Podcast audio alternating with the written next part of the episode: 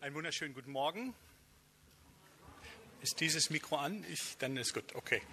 Ja, ähm, ich bin sozusagen die Ferienvertretung, sind ja noch Ferien.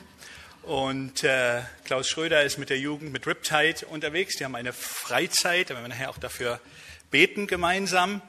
Und äh, Rüdiger und Deike sind auf einer Fortbildung, die der Gemeinde sehr gut tun wird. Ne? Es geht um Ehe, ja? Ehe es zu spät ist.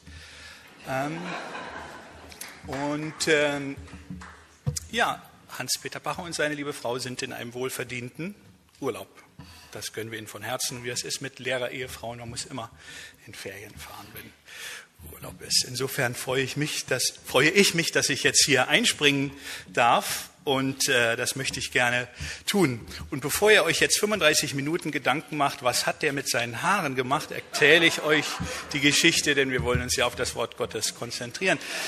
Ähm, ich war am 2. Februar dieses Jahres ähm, mit einigen hier aus der Gemeinde auch eingeladen zu einem Geburtstag. Und wie letztes Jahr war es so eine Art Crime-Dinner. Das heißt, es gibt einen Krimifall zu lösen. Und äh, dabei gibt es sehr, sehr gutes Essen. Ähm, und äh, es werden Rollen verteilt und ich hatte die Rolle eines 74-jährigen Sportpräsidenten. Diese, diese, dieses Crime Dinner war übrigens prophetisch, denn das Thema war Bestechungsskandal im WM-Fußball weltweit. Das war das fiktive Thema. Und am nächsten Tag, was war das Thema in den Nachrichten, in den Sportnachrichten? Gut, so geht das manchmal. Ähm, gut, ich musste einen 74-Jährigen spielen und in der Gruppe ist so ein bisschen der Ehrgeiz, dass wir weder Kosten noch Mühe scheuen, uns aufzubrezeln für diese Rolle. Und ich hatte sehr, sehr viel Gel und sehr, sehr viel Haarwachs und sehr, sehr viel Mehl und alles, was die Haare weiß machen könnte, benutzt.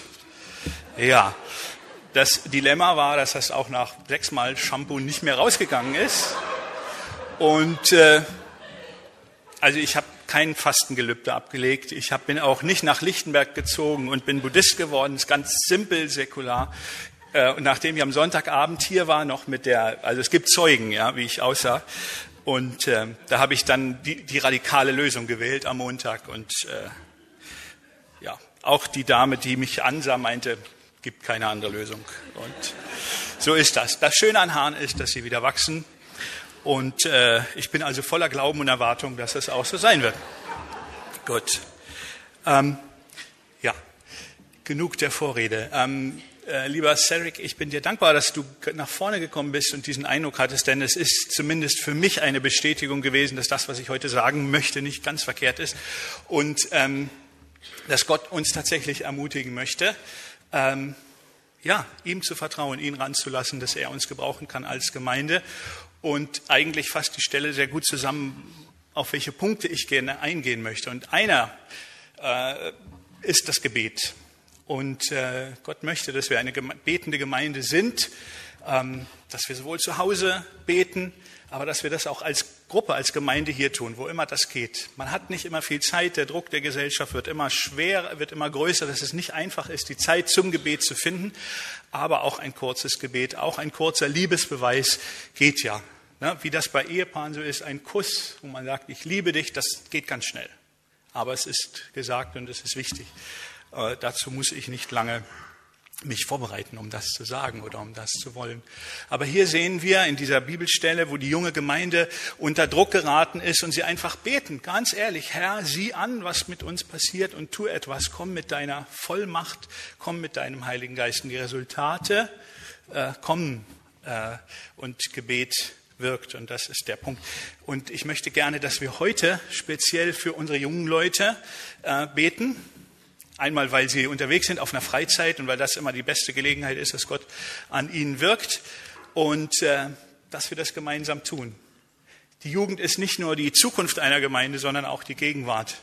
Und sie brauchen uns und wir brauchen sie. Sie brauchen uns, dass wir für sie beten. Und äh, wir brauchen sie, weil sie sind oft die Motoren einer Gemeinde, die Lokomotive, die das Feuer haben, die jetzt nicht 50 Mal theologisch nachdenken, ob das auch richtig ist, was sie machen. Die machen das, wenn sie überzeugt sind.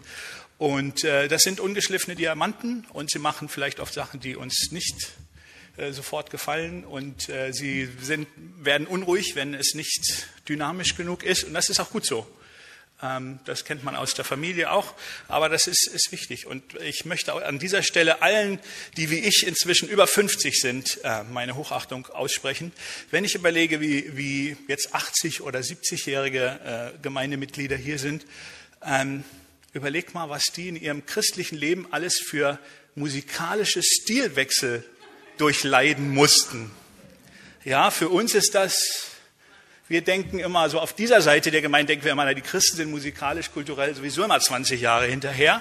Und auf dieser Seite gefühlt, also jetzt von, den, von der älteren Generation, da denkt man, wow, ne? Früher waren die, der Pfingstjubel und die Chorelli schönen Lieder, die, die, die Gott anbeten. Und heute, also früher war Schlagzeug vom Teufel, heute kann der Heilige Geist ohne Schlagzeug gar nicht mehr wirken. Also es ist schon ein bisschen merkwürdig, wie sich das so verändert und was, was unsere älteren Geschwister alles mitgemacht haben. Also mein großer Respekt, dass ihr durchhaltet. Und manchmal ist Schwerhörigkeit ja auch ein Segen, aber äh, wir haben ja letztes, letztes Mal ging es ja auch um Generationen. Ihr wisst, was ich meine. Dass wir, es geht nicht um uns, um unsere Stilmittel, es geht darum, dass Reich Gottes gebaut wird, dass wir gemeinsam wachsen. Und mir ist fast jedes Mittel recht. Äh, Vielleicht schweigen wir mal 90 Minuten und gucken, was dann passiert, ob das auch geht. Äh, das kann Gott auch machen. Aber ihr wisst, was ich meine, dass wir gemeinsam äh, wirken. Und wir brauchen die jungen Leute und die brauchen uns, denn die sind unter Druck. Also Christsein oder jugendlicher Christsein war vor 30 Jahren, als ich mich bekehrt habe, nicht so schwer, wie es heute ist, durch die ganzen Medien und die, der Gruppendruck in den Schulen und überhaupt. Und äh, man kann sich ja vor bestimmten Dingen gar nicht mehr retten, selbst wenn man das will. Äh, oder man muss es ausschalten. Ne? Und äh, andere Abhängigkeiten, ganz andere Abhängigkeiten. Also was Fasten angeht, junge Leute, versucht mal eine Woche ohne Handy und dann gucken wir mal, dann wisst ihr, ob ihr abhängig seid oder nicht. Aber ähm, es geht nicht um diese Dinge. Es geht darum, dass auch in der Fastenzeit, dass Jesus den ersten Platz bekommt, dass wir uns reinigen lassen innerlich und äußerlich von ihm und äh, seine Gnade und seine Liebe in Empfang nehmen können.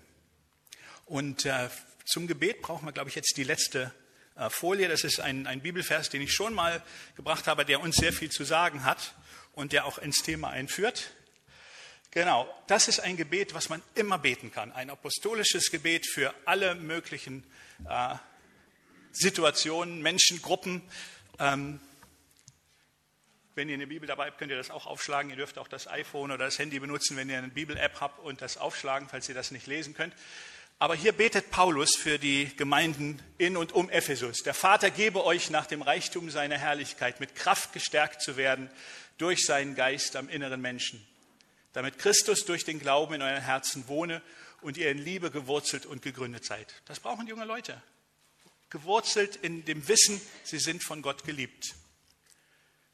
Damit ihr imstande seid, mit allen Heiligen völlig zu erfassen, die Breite und Länge und Höhe und Tiefe die, die, Erkenntnis übersteigende Liebe des Christus, damit er erfüllt werde zur ganzen Fülle Gottes. Was ähnliches haben wir auch in dem Bibeltext gehört, was die Gemeinde gebetet hat. Wir brauchen die Erfüllung mit der Kraft Gottes und mit der Liebe Gottes. Dem aber der über alles hinaus zu tun vermag, über die Maßen mehr, als wir bitten oder erdenken, gemäß der Kraft, die in uns wirkt. Ihm sei die Herrlichkeit in der Gemeinde und in Christus Jesus auf alle Geschlechter hin von Ewigkeit zu Ewigkeit. Das ist ein umfassendes Gebet. Ähm, das kannst du in deine Fastenzeit mit reinnehmen und meditieren und sagen, was, was macht das mit mir, was heißt das für mich? Ja, Gebetserhörung. Stell dir vor, über alles hinaus, über die Maßen mehr, als wir erbitten oder bedenken. Stell dir deine beste stille Zeit vor, die du je hattest, wo du wusstest, der Himmel ist offen, wenn ich Gott jetzt um einen Mercedes bitte, wird er sofort dastehen. Ähm, all diese Dinge, stell dir das vor, die besten Zeiten, die du mit Gott hattest, und es geht darüber hinaus. Was ist die Bedingung? Man kann es so lesen, gemäß der Kraft, die in dir wirkt. Wie viel Kraft lässt du zu, dass sie in dir wirkt? Ähm, das ist entscheidend. Hier ist der Zusammenhang zwischen der Liebe Gottes und der Kraft Gottes. Und das ist heute mein Thema. Und insofern bin ich dafür dankbar. Wir wollen das jetzt so machen, dass wir wieder wie beim letzten Mal eine Zeit der Stille haben, die hoffentlich eine erfüllte Stille ist, wo wir beten können. Genau das für die jungen Leute. Wenn dir dann Gedanke auffällt, du sagst, ja, das wünsche ich unseren jungen Leuten, das möchte ich beten, dass sie erfüllt werden mit der Liebe und der Kraft Gottes, dass Gott sie bewahrt, äh, dass sie seine Kinder bleiben dass sie stark sind. Wollen wir das gemeinsam tun? dann lasst uns jetzt das vor Gott bringen.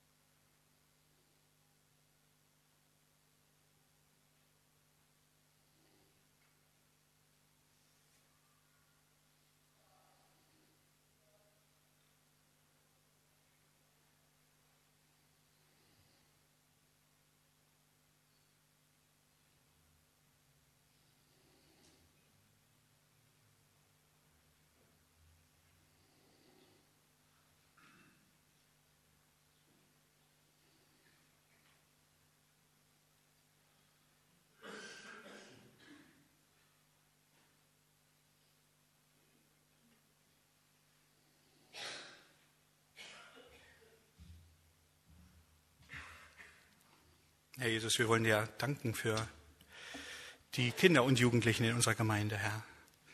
Wir preisen dich dafür, dass du sie uns anvertraut hast. Wir preisen dich für gläubige Eltern und gläubige Kinder. Das ist eine besondere Gnade. Und wir beten, dass du die Jugendlichen unserer Gemeinde, die Kinder in unserer Gemeinde bewahrst, bei dir behältst, dass sie einfach wissen und erkennen, wer du bist, wie groß deine Liebe ist und wie groß deine Macht ist. Erbarme dich über uns, erbarme dich über sie, stärke sie und erfülle sie mit deinem Heiligen Geist, so wie wir gebetet haben. Und das beten wir auch für uns, denn wir brauchen dich, Herr. Wir haben dich nötig. Wir können uns nicht selbst verändern, aber es ist deine Kraft und deine Liebe, die uns verändert. Amen. Ja, also wollen auch wir uns ein bisschen mit diesen beiden Begriffen beschäftigen, denn die Frage ist, wenn wir auf das, nach dem Wirken Gottes Ausschau halten, nach dem Wesen Gottes, wonach halten wir denn Ausschau? Und ähm, ich habe zwei äh, Begriffe die ich euch habe, die, die ich euch mitgebracht habe. Love and Glory habe ich das genannt oder Liebe und Kraft, die eigentlich immer gemeinsam auftreten. Jetzt brauchen wir eine der Folien, genau, und zwar die erste, wo Love. Genau. Äh, wir machen eine kleine kurze Wortkunde, aber das soll auch dabei bleiben. Im Grunde ist in diesen beiden Begriffen der Liebe und der Kraft Gottes alles enthalten, was das Wesen Gottes ausmacht. In vielen Psalmen finden wir diese beiden Begriffe. Und es ist auch ganz klar, ein Gott, der liebt, das ist prima, wenn ich das weiß. Aber wenn er keine Kraft hat, wenn er mir nicht helfen kann, dann bin ich vielleicht getröstet, aber meine Situation ändert sich nicht. Ein Gott, der mächtig ist, aber von dem ich nicht weiß, ob er mich liebt, das ist ein Diktator, vor dem habe ich Angst. Da weiß ich nie, kann ich mich auf ihn verlassen. Also diese beiden Begriffe, die sich durch die ganze Bibel ziehen und die die zentralen Wesenszüge und Handlungsweisen Gottes ausmachen, sind das Koordinatensystem äh, unseres geistlichen Lebens. Und äh, einmal auf der linken Seite ist es die, das, was wir mit Liebe übersetzen oder mit Gnade. Beide Begriffe sind schwierig. Eigentlich ist damit gemeint Gottes gütige Zuwendung, seine Gunst keine Gnade in billigen juristischen Sinne, wo es darum geht, naja, hast zwar Dreck am Stecken, aber weil ich heute gute Laune habe, Gnade. Uh -uh. Gott wendet sich bewusst, liebevoll den Gläubigen zu. Und äh, das, schöne, das schöne Wort heißt Chesed. Manche kennen das aus dem Judentum, die Chassidim, das sind die, die Gläubigen, die Gott äh, besonders treu seinem nachfolgen wollen. Es ist interessant, dass der Begriff Agape, den wir für diese göttliche Liebe kennen, im Alten Testament, in der griechischen Fassung, äh, in der Septuaginta gar nicht vorkommt, sondern da, wo das hebräische Wort steht, steht eben im griechischen Eleos, das wir aus Kyrie eleison kennen, das Erbarmen Gottes. So.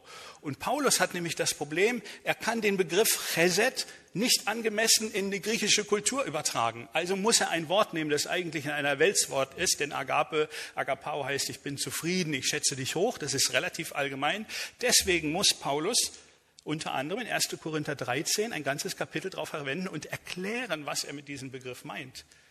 Das ist einerseits ein Begriff, den wir alle, eine Bibelstelle, die alle kennen, die äh, das hohe Lied der Liebe. Auf der anderen Seite ist es aber sozusagen auch die Neudefinition, die Neufüllung dieses Begriffes, dass Paulus genau erklärt, was meine ich, wenn ich diesen Begriff nenne. Also alle diese Worte, die darunter stehen, die wir in Übersetzungen finden und die sozusagen zu dem Wortfeld Gnade und Liebe gehören, das sind Charakterzüge Gottes. Und das meiste finden wir auch wieder, wenn wir die Liste lesen in Galater 5, 22, die Frucht des Heiligen Geistes. All das wird der Heilige Geist in den Menschen bewirken, die das, die ihm Raum geben. Die Frucht des Geistes ist Liebe, Freude, Sanftmut, Selbstbeherrschung. Das aber sind alles Varianten dieser Auswirkungen. Das heißt nichts anderes, dass wir Jesus ähnlicher werden in seinem Wesen und dass wir ähm, von der Liebe durchdrungen sind, so wie wir vorher gebetet haben. Der zweite Begriff kommt aber hinzu. Äh, Kabot oder Doxa im Griechischen, das ist die Herrlichkeit Gottes, die spürbare, manifeste äh, Anwesenheit Gottes. Und diese beiden Dinge zielen sich durch die Heilsgeschichte hindurch. Ich erinnere nur an die Weihnachtsgeschichte. Was geschieht da? Gott in seiner Liebe gibt seinen Sohn, so sehr hat Gott die Welt geliebt. Und was geschieht bei den Hirten? Da war bei den Hirten die Menge der himmlischen Herrscher, die lobten Gott und die Herrlichkeit des Herrn war bei ihnen. Also das brauchen wir auch. Wenn ich zu einem Kranken gehe und ihn tröste, ihm Mut zuspreche und die Frucht des Geistes sozusagen an ihm erweise, dann ist das gut und wichtig und tröstlich und das sollten wir tun. Und Jesus fordert uns dazu auf, aber wir haben ihn noch nicht geheilt. Da muss die Kraft Gottes dazukommen, wenn beides geschehen soll. Und das soll beides geschehen, denn das haben wir in den Bibelstellen äh, gehört. Und wenn wir so die, das, die ganze Bibel hindurchgehen, werden wir diese Dinge immer finden, dass da, wo Gott seine Liebe schenkt, seine Herrlichkeit nicht weit ist. Und umgekehrt, da, wo sein Heiliger Geist eingreift, ist die Liebe auch nicht weit. Römer 5, Vers 5. Die Liebe Gottes ist ausgegossen in unsere Herzen durch den Heiligen Geist, der uns gegeben ist. Und auch im selben Epheserbrief schreibt Paulus, lasst euch immer wieder erfüllen. Dazwischen bewegt sich unser geistliches Leben. Wir wissen, dass er da ist, aber wir müssen immer wieder neu auftanken. Und äh, wie viel mehr sollten wir das beherzigen, äh, da Jesus das in seiner irdischen Zeit auch brauchte. Wenn wir die äh, ersten Kapitel des Markus-Evangeliums lesen, stellen wir fest, dass Jesus ein Problem hat. Er wird prominent, er wird populär. Dadurch, dass er Kranke heilt und die Vollmacht mit ihm ist, kommt er überhaupt nicht weiter. Und äh, es heißt dann immer wieder von ihm, zum Beispiel in Markus 1,35, am Morgen noch vor Tage stand er auf und ging hinaus und ging an eine einsame Stätte und betete dort. Ich glaube, dass Jesus es nötig hatte, in all dem Trubel der Welt, was seinen Dienst und seine Aufgaben anging, dass er immer wieder sich losreißen musste, um mit Gott zu reden, um aufzutanken, um auch zu sagen, Herr, was ist als nächstes dran? Ich bin hier mit Krankenheilung beschäftigt, was für ein tolles Problem. Ähm, und aber ich habe doch einen anderen Auftrag, was soll ich tun? Und das lesen wir in den ersten Kapiteln des Markus-Evangeliums immer wieder. Nach jeder größeren äh, Tat, die Jesus getan hat, merkt man, er zieht sich zurück. Und er weiß, er braucht Zeit mit dem Vater. Er muss von ihm hören. Er muss von ihm äh, neue Ausrichtungen bekommen. Und äh, auch als er die zwölf Jünger beruft, die zwölf, äh, die er dann seine Apostel nennt, da heißt es auch, er ging vorher auf einen Berg und rief dann und betete und dann, äh, bei Lukas heißt es die ganze Nacht und dann beruft er die. Ich habe keinen Zweifel daran, dass Jesus mit Gott geredet hat und sich von ihm hat zeigen lassen, wen soll ich denn jetzt nehmen? Wer wird die Arbeit weiterführen? Ich kann, äh, ich brauche deine Hilfe. Und wie viel mehr brauchen wir das, dass wir Zeiten einräumen, wo wir mit Gott reden, wo wir auftanken, wo wir uns von ihm füllen lassen. Und Jesus brauchte das, obwohl er getauft war, obwohl er mit dem Heiligen Geist erfüllt war, denn all diese Geschichten spielen ja danach. Aber zurück zu den Begriffen Liebe und Herrlichkeit. Ich möchte das an Beispiel der Taufe Jesus kurz erläutern, dass es auch da äh, zusammenkommt. Ihr alle kennt die Geschichte, als Jesus sich taufen lässt. Und was geschieht nach seiner Taufe? Er betet, heißt es in, bei Lukas, und der Himmel öffnet sich, so heißt es, und der Heilige Geist kam in Gestalt einer Taube. Da haben wir die Herrlichkeit. Da haben wir den Heiligen Geist, der ihn erfüllt und stärkt und für seinen Dienst bereit macht. So, dann, was geschieht noch? Also es gibt was zu sehen. Gott kündigt sein Wirken an und dann gibt es was zu hören. Denn was geschieht? Eine Stimme aus dem Himmel. Was sagt Gott? Dies ist mein geliebter Sohn. Herrlichkeit und Liebe, da haben wir es wieder zusammen. Und das, äh, wo Jesus seinen Dienst beginnt und ausgerüstet wird. Die Stimme sagt nicht, jetzt hört mal her, das ist der Messias. Ihr seid Sünder, der ist heilig. Hört auf den. Wenn ihr nicht auf den hört, mache ich euch platt. Dann könnt ihr mal sehen, wie viel Römer ich mobilisieren kann. Nein. Er gibt Zuspruch. Er sagt, dies ist mein lieber Sohn. An einer anderen Stelle sagt er, auf den sollt ihr hören. Aber er spricht voller Liebe zu ihm. Auch wir brauchen das. Auch wir müssen erfüllt sein von der Liebe Gottes immer wieder neu. Denn das ist das Einzige, was wir der Welt wirklich zu bieten haben. Das ist das Einzige, was Menschen letztendlich aufmerksam sein lassen wird. Und das andere ist, Regina, ich bin dran und das haben wir jetzt schon öfter besprochen, dass du ruhig bist im Gottesdienst, wir das hinterher besprechen. Okay? Danke. So, und das zweite ist ähm, der Heilige Geist, die Kraft Gottes, ohne die wir der Welt auch nichts zu bieten haben, sondern die Welt braucht Heilung, die Welt braucht Errettung, die Welt braucht Befreiung und äh, wir sollen ja mithelfen, die Werke Jesu zu tun. Das können wir nicht aus uns selbst, das können wir nur tun, wenn wir uns immer wieder neu erfüllen lassen von ihm und von seiner Kraft. Ich möchte gerne heute zur Illustration dieser kurzen Gedanken uns hineinnehmen in die jüngere oder ältere Geschichte. Es ist für uns kein Problem zu glauben, dass Jesus und die Apostel Wunder getan haben oder dass Gott durch sie gewirkt habe. Das erfordert nicht allzu viel Glauben, weil Jesus ist Jesus, der kann machen, was er will. Die Apostel waren auch vollmächtig, das lesen wir ja, und da haben wir kein, keine Probleme damit. Aber was ist mit Geschichten aus späteren Jahrtausenden, aus unseren Tagen? Ähm, ich möchte uns hineinnehmen in zwei Beispiele und ich habe sie deshalb ausgewählt, weil sie in fast allen christlichen Kreisen als authentisches Wirken Gottes anerkannt sind. Das erste, selbst bei einem der größten Charismatiker-Fresser unserer Tage, dessen Namen ich nicht nenne, weil ich ihm nicht zu viel Ehre antun möchte, der aber auf seiner Homepage auch dieses Ereignis sagt, das ist äh, Erweckung gewesen. Und äh, im Jahre 1949 äh, entstanden auf der Insel Lewis in den Hebriden, das ist gerade Neu-Europa, äh, erstaunliche Dinge. Und es begann mit Gebet. Äh, zwei über 80-jährige Schwestern, Chrissy und Peggy Smith. Ähm, die eine war blind, die andere war lahm. Sie konnten keine Gottesdienste besuchen, aber sie haben gebetet.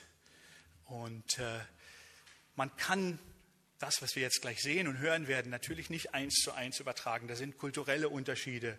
Äh, wir werden die Kultur und die Sprache vielleicht nicht verstehen oder nachvollziehen können. Aber ähm, die Ermutigung heute soll sein, Herr, wenn das von dir ist, wenn du das da und dort hast tun können, warum nicht auch bei mir und warum nicht auch bei uns? Zwei ältere Damen haben also jahrelang für Erweckung gebetet. Und ich glaube, wir lassen einfach mal den Film laufen. Der ist auf Englisch, aber ich glaube, er gibt ein gutes äh, einen guten Überblick. Ich weiß jetzt nicht, wie der Ton ist. Ich werde ein bisschen was dazu sagen.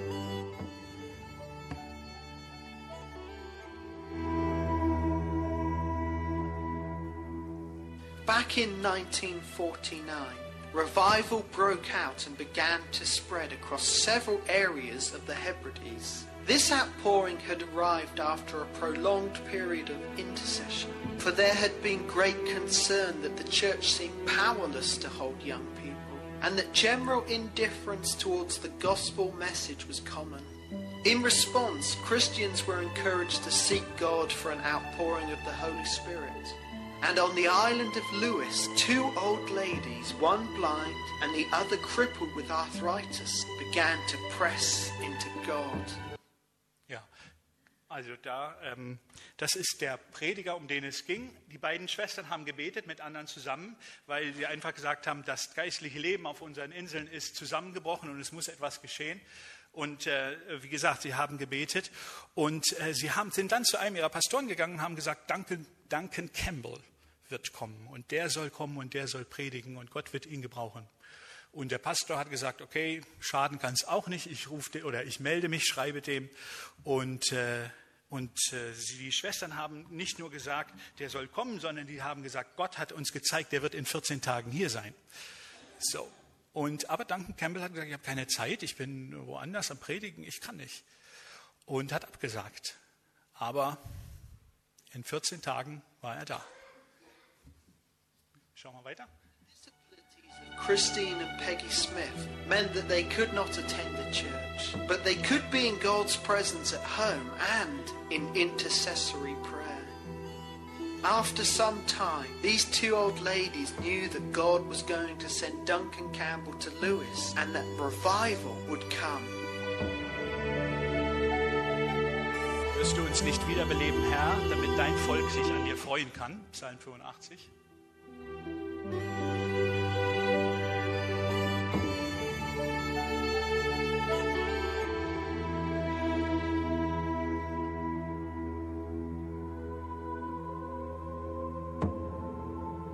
With this word from God, an invitation was sent to Campbell, but it was refused, and the two sisters were told that he would not be coming. In boldness, they declared, That's what man says. God has said otherwise. He shall be here within a fortnight. And he was. Duncan came to preach for 10 days, but when God moved, he stayed for over two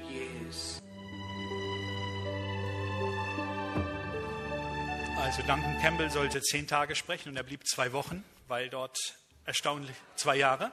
Gut, dass ihr aufgepasst habt. Ähm, äh, das, was dort geschehen ist, ist tatsächlich bei vielen äh, Theologen, viele sagen, das war sozusagen das letzte Mal, wo alle davon sprechen, das war genuine Erweckung. Was ist geschehen? Ähm, unglaubliche Dinge, die von Menschen nicht beeinflussbar sind. Wenn ihr auf YouTube gibt, gibt es ein paar Informationen und Berichte, das äh, wollte ich euch nur ans Herz legen, aber ein paar Dinge, die ähm, ich euch da sagen möchte. Ähm, Menschen, also die Jungen, es gab, gibt eine tolle Geschichte über junge Leute, die waren in, einer, in einem Tanzlokal, ich weiß nicht, wie 1949 Tanzlokale ausgesehen haben, ähm, und plötzlich äh, auf einmal sind 100 Leute aus diesem Tanzlokal rausgerannt zur gleichen Zeit und sind in die Gemeinde gerannt, weil sie spürten, wir brauchen Vergebung und unser Leben muss sich ändern. Gott ruft uns. Währenddessen hat die Gemeinde gebetet. Währenddessen hat ein junger Mann ein, ein Bild gehabt und hat gesagt, wir, wir selbst als Gemeinde, wir brauchen Gott, wir müssen beten und wir sollten für die anderen beten. Und äh, diese Leute kamen rein. Und Duncan Campbell erzählt in einer Predigt, dass er sagt, ich musste, um zur Kanzel zu kommen, über diese weinenden und betenden jungen Leute drüber klettern. Und äh, wie ihr euch vorstellen könnt, äh, ein Wort aus dieser Zeit ist, während der Weckung gibt es keine Zeit. Das heißt, die, diese Gebetsversammlung dauert ziemlich lange, aber Menschenleben wurden verändert. Menschen wurden befreit von Dingen, die sie jahrelang geplagt haben, von Sünde, die sie selber nicht losgeworden sind. Und es gab authentische Bekehrungen. ähm, ein ganze, eine, eine ganze von diesen kleineren Inseln, äh, Bernea, wurden alle ausnahmslos gerettet. Ähm, man, konnte, man ist auf die Straße gegangen und Gruppen von Leuten sind zu dem Gottesdienst gekommen und man hat sie gefragt, warum seid ihr hier? Die haben gesagt, wir wissen es nicht. Wir wissen, wir sollten hierher gehen. Ähm, die Leute, die dann predigen und die gute Nachricht bringen, kommen dann in irgendein Dorf, wo die Leute schon warten oder schon durch die Kraft Gottes überführt wurden und im Grunde sich bekehren wollen. Es gab Engelerscheinungen. Ähm, Menschen fallen unter der Kraft Gottes zu Boden und werden erfüllt mit der Kraft Gottes. Und ähm, ja, das ist nicht vor allzu langer Zeit und auch nicht allzu weit weg passiert. Und man kann heute noch Zeugen dieser Erweckung und Zeugnisse dieser Erweckung sehen. Wenn Gott es dort tun kann, kann er es auch bei dir und bei mir. Ich brauche das. Ich brauche seine Veränderung und ich wünsche mir, dass wir solche Zeiten erleben, dass wir zu seinem Gottesdienst kommen und nicht er zu unserem. Und äh, Wusstet ihr, dass es eine Hauptstadt der Schmerztabletten gibt? Doch, es gibt sie. The World Capital of Painkiller. Als Henning und ich im Mai in Rom waren, haben wir erstaunliche Zeugnisse gehört von Indien, Schweden, wie Gott Menschen zusammenbringt, die für das Reich Gottes etwas tun, auf übernatürliche Weise. Erweckung, um das Wort mal in den Mund zu nehmen, beginnt da, wenn Einzelne sagen, ich brauche Veränderung, ich brauche Gott. Und wenn konfessionelle Schranken fallen, dann hat Gott Möglichkeiten, viel mehr zu tun als vorher. Und wir haben eine Geschichte gehört, die habe ich ein bisschen recherchiert und da möchte ich euch gerne mit hineinnehmen. Und zwar in einem Landkreis in Amerika, in Kentucky und zwar in Clay County. Ähm, und die Stadt heißt Manchester, nach der britischen Stadt äh, natürlich. Und sie war als Hauptstadt der Schmerztabletten äh, bekannt, weil dort illegale Drogen gehandelt wurden. Diese Stadt, dieser Landkreis war seit dem Wilden Westen bekannt für Clans, die sich gegenseitig bekämpften und niedergeschossen haben, wie man das so aus Western kennt. Und äh, die Leute waren verzweifelt, die Gemeinden waren äh, verzweifelt über den Zustand in ihrem Landkreis. Wie gesagt, Hauptstadt der, der äh, Drogen. Äh, und äh, es gab große Bestechungsskandale und eine, eine Kultur der Bestechung.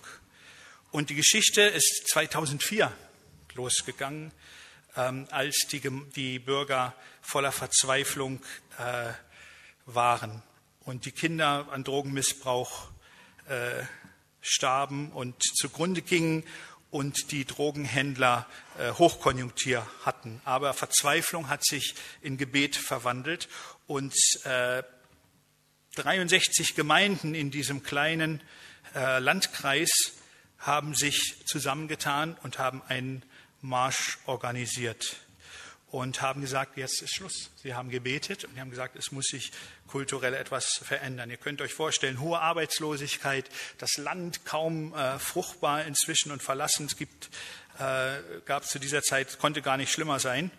Und ähm, die Gemeinden sind aufgestanden zusammen, über die konfessionellen Grenzen hinweg. Und sie haben den Drogendealern gesagt, bekehrt euch oder geht bankrott oder haut ab. Ja, get saved or get busted. Ich kann das schwer übersetzen, aber das war der Slogan in den Zeitungen. Und äh, vielleicht können wir uns das auch kurz angucken. Das ist ein kleiner äh, Hinweis. Vielleicht machen wir eins ab 1,30.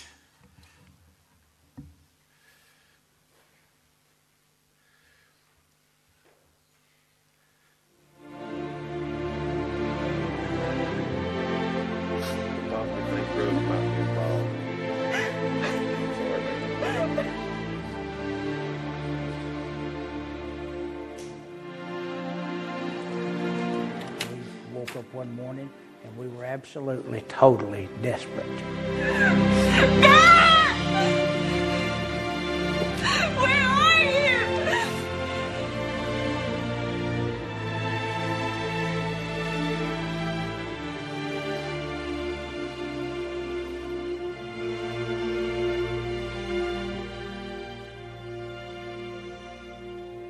Then, on the verge of oblivion, Clay County's long slumbering churches began to awaken and find their voice.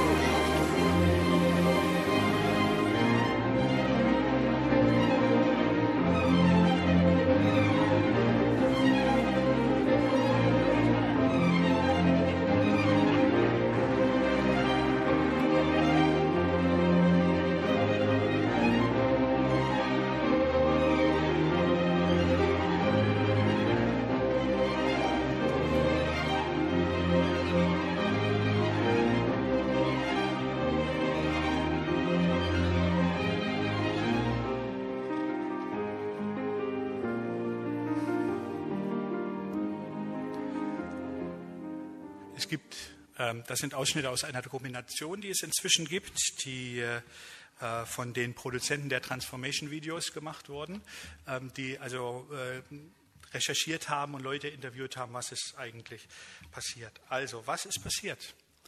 Ähm, erstaunliche Resultate sind passiert. Menschen sind von Drogen frei geworden.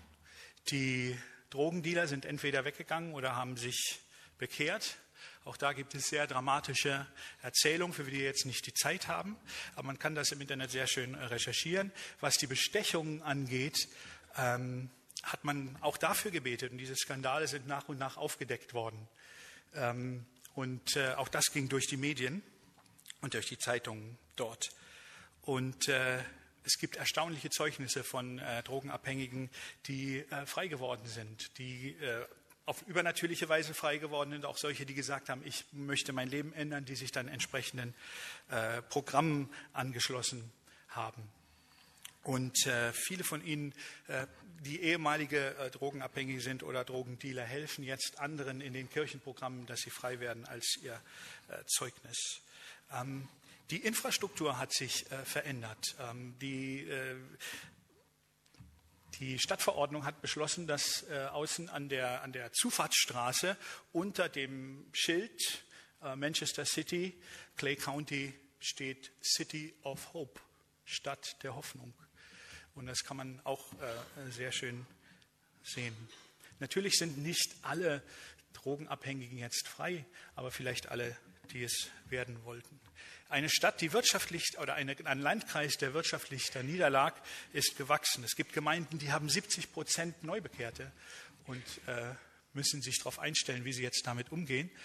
Und, oder hatten 2004 das, heute hoffentlich nicht mehr Neubekehrte oder noch mehr Neubekehrte. Aber was interessant ist in solchen Situationen, die wirklich, wo man wirklich von Veränderung äh, reden kann, dass auch das Land komischerweise wieder fruchtbarer geworden ist, dass die Wirtschaft äh, wieder floriert und sogar die Elche sind zurückgekehrt und der Schwarzbär. Das ist Berlin jetzt nicht so prickelnd als Erweckungsergebnis, äh, aber für Kentucky scheint das sehr wichtig zu sein oder war es sehr wichtig, denn mit den Elchen, mit den Schwarzbären kamen die Touristen zurück und haben sozusagen einen wirtschaftlichen Aufschwung gebracht. Und was ist der Schlüssel Gebet ist der Schlüssel. Der Wunsch oder dass die Verzweiflung größer ist als die Kritik, die ich an vielen Dingen üben könnte. Ähm, dass man sich über die Grenzen der Gemeinden hinweg zusammentut und sagt, wir müssen etwas tun für diese Stadt. Dass Menschen ihr eigenes Leben in Ordnung bringen und äh, dass wir auf das vertrauen und nach dem streben, was Jesus begleitet hat. Liebe und Herrlichkeit. Jesus war ergriffen heißt es sehr oft, wenn er Menschen begegnet ist, die Hilfe brauchen. Jesus war äh, bewegt von dieser Liebe, die ihn ausgemacht hat und die er vom Vater hatte. Und aus dieser Liebe heraus hat er in der Kraft Gottes gedient. Und das ist sein Programm. Das ist das Programm der Apostel Und das ist Programmplan A seiner Gemeinde. Und soll ich euch ein Geheimnis verraten? Es gibt keinen Plan B. Gottes Gemeinde ist Plan A für diese Welt. Und die Frage ist heute an dich und an mich, sind wir dabei? Wollen wir uns von ihm gebrauchen lassen? Wollen wir sagen heute als ersten Schritt, Herr, ich höre auf, Bedingungen zu stellen. Ich will dir folgen.